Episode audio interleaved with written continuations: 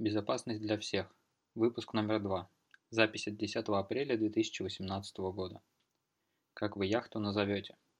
На этой неделе нас ждут новости об утечках персональных данных, прошедшем в Mail.ru этапе по безопасности, опасной уязвимости в Windows и открытии нового DNS-сервера компании Cloudflare. Основной темой выпуска будет DNS и его расширение и предполагаемые заместители DNSSEC, DNSCrypt, DNS over TLS – DNS over HTTPS. Перед тем, как мы перейдем к новостям, хотелось бы рассмотреть несколько терминов и аббревиатур. Первое – это IP-адрес. Это числовой адрес, который используется в протоколах общения между компьютерами. Следующая аббревиатура – это RFC – Request for Comments, или, если дословно, запрос комментариев. Когда создается какой-то открытый протокол, разработчики составляют его описание и регистрируют в базе – тем самым они как бы спрашивают у всех, что вы об этом думаете. В этом случае любой желающий может указать на ошибки или предложить какие-либо улучшения. Большинство протоколов, составляющих основу сети интернет, открыты и описаны в таких документах.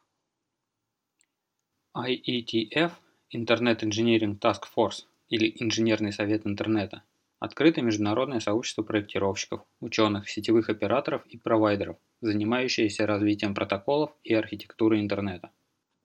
Теперь перейдем к новостям.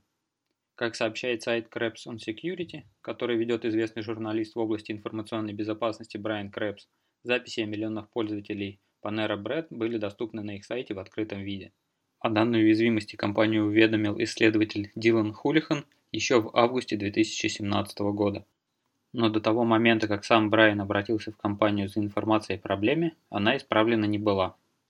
Также в начале недели об утечке данных 150 миллионов пользователей приложения MyFitnessPal заявила компания-производитель спортивной одежды и аксессуаров.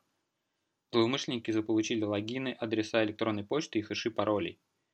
Через 4 дня после обнаружения проблемы компания начала рассылать сообществу MyFitnessPal уведомления, содержащие информацию о способах повышения безопасности и защиты личной информации. Хочется отметить, что в случае каких-то проблем с безопасностью очень большую роль играет именно то, как компания реагирует на подобные инциденты.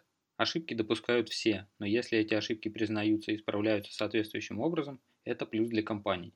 Если же компания пытается не замечать проблему или же даже не пытается понять ее суть, можно сделать соответствующие выводы.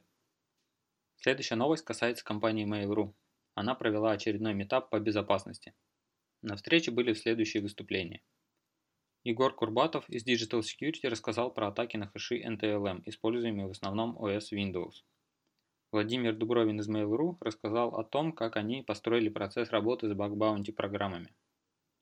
Ярослав Бабин из Positive Technologies рассказал про подготовку проведения тестирования фишинговых рассылок, от обсуждения с заказчиком до подготовки и сбора информации.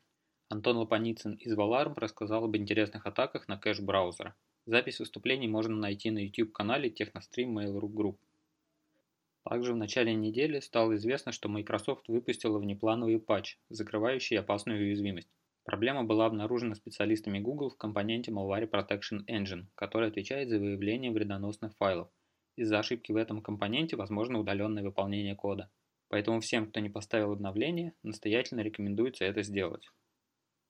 Следующая новость была анонсирована 1 апреля, но шуткой она не является.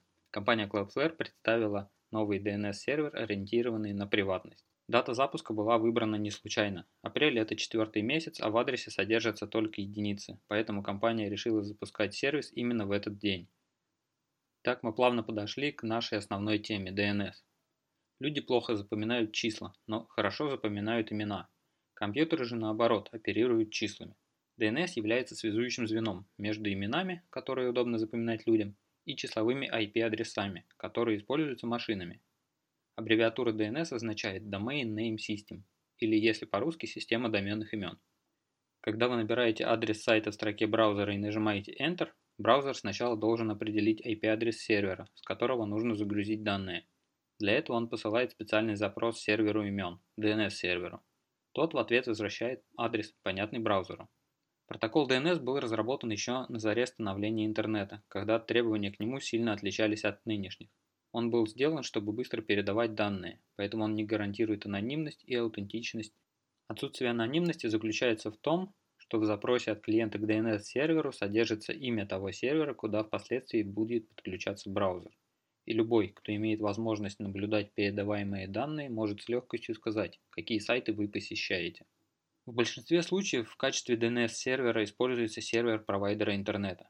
В этом случае провайдер, помимо знания всех посещаемых сайтов, может блокировать сайты, которые считаются запрещенными, путем замены адреса на подконтрольный сервер или выдавая ответ, что запрошенный сервер не найден. Кто-то может сказать, мне нечего скрывать, я не делаю ничего секретного или незаконного, и поэтому для меня это не важно, если кто-то видит название посещаемых мною сайтов, ведь это всего лишь адреса сайтов. Действительно ли защитники приватности параноид или уже в позиции «мне нечего скрывать, есть недостатки», поговорим в одном из ближайших выпусков. А пока давайте вернемся к второму свойству – аутентичности. Оно означает, что мы знаем, откуда к нам пришла информация и можем ей доверять. В случае с DNS-запросами у нас такой уверенности нет. Мы не знаем, кто отправил нам ответ. Злоумышленник может наводнить сеть поддельными DNS-ответами, чтобы запутать нас. Если попытаться провести параллели, то я бы сравнил это с ситуацией, когда вы что-то спрашиваете у человека за стенкой. Вы его не видите, но можете слышать. Вы задаете вопрос и не знаете, что вам ответил именно тот человек, которому вопрос был задан. Или если вы услышите подряд два разных ответа, какому будете доверять? Чтобы избавиться от этих проблем, придумывали разные решения. В результате на данный момент мы имеем сразу несколько. DNS-SEC, DNS-Crypt, DNS через TLS, DNS через HTTPS. Есть еще несколько решений, которые на данный момент не используются. Это DNS over DTLS, описан в RFC 8094. Его реализации нет и пока не планируется.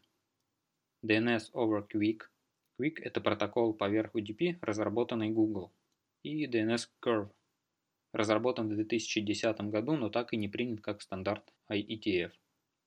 Теперь давайте рассмотрим решения, которые в какой-либо степени используются на данный момент. Первое решение – это DNS-SEC. Оно гарантирует только аутентичность данных. Сервер подписывает ответы, поэтому клиент может проверить их источник. Данные не шифруются, поэтому все равно видно все имена, которые клиент посылает. Следующее, наверное, наиболее распространенное на данный момент решение – это DNS Crypt. Это проект компании OpenDNS, которая на данный момент принадлежит Cisco. Данный протокол гарантирует как аутентичность, так и конфиденциальность. DNS Crypt по сути добавляет шифрование и цифровую подпись к существующему протоколу. Протокол открыт, но не принимался в качестве стандарта для сети интернет. DNS через TLS описан в RFC 7858. В нем используется другой стандартный протокол – TLS, тот самый, который является основой HTTPS. Последний рассматриваемый на сегодня протокол – это DNS через HTTPS или DOH. IETF создала рабочую группу для работы над DNS over HTTPS. Протокол еще на ранней стадии, но к его плюсам можно отнести то, что используется стандартный способ общения с сервером, а именно протокол HTTPS – из-за этого отличить DNS-трафик станет еще сложнее. Более подробную информацию о приватности DNS можно найти на сайте dnsprivacy.org. Попробовать один или даже несколько вариантов можно установив на компьютер или роутер прокси-сервер, который будет принимать запросы в форме обычного DNS, а далее использовать один из описанных протоколов для получения данных от внешних серверов. Некоторые протоколы начинают внедрять в клиентские приложения. Так DNS-скрипт можно попробовать в Яндекс браузер. Для этого нужно зайти в настройки, перейти на вкладку «Безопасность», в разделе «Защита соединения» включить опцию «Использовать DNS-сервер с шифрованием DNS-скрипт». В выпадающем списке вы можете выбрать сервер, который хотите использовать.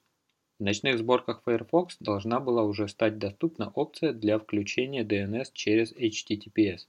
Данная функциональность тестовая и некоторое время будет собираться статистика использования. Включить опцию можно через флаги. Компания Google уже ведет работу над поддержкой DNS через TLS в Android. Можно подумать, что проблема приватности посещаемых сайтов решается одним из этих протоколов, но на самом деле все не совсем так. Протокол TLS, который является основной частью для доступа к сайтам по защищенному каналу, имеет расширение Server Name Indication или SNI, которое раскрывает данную информацию. Но об этом мы поговорим в другой раз. Спасибо за ваше внимание. Не забывайте обновляться и услышимся на следующей неделе.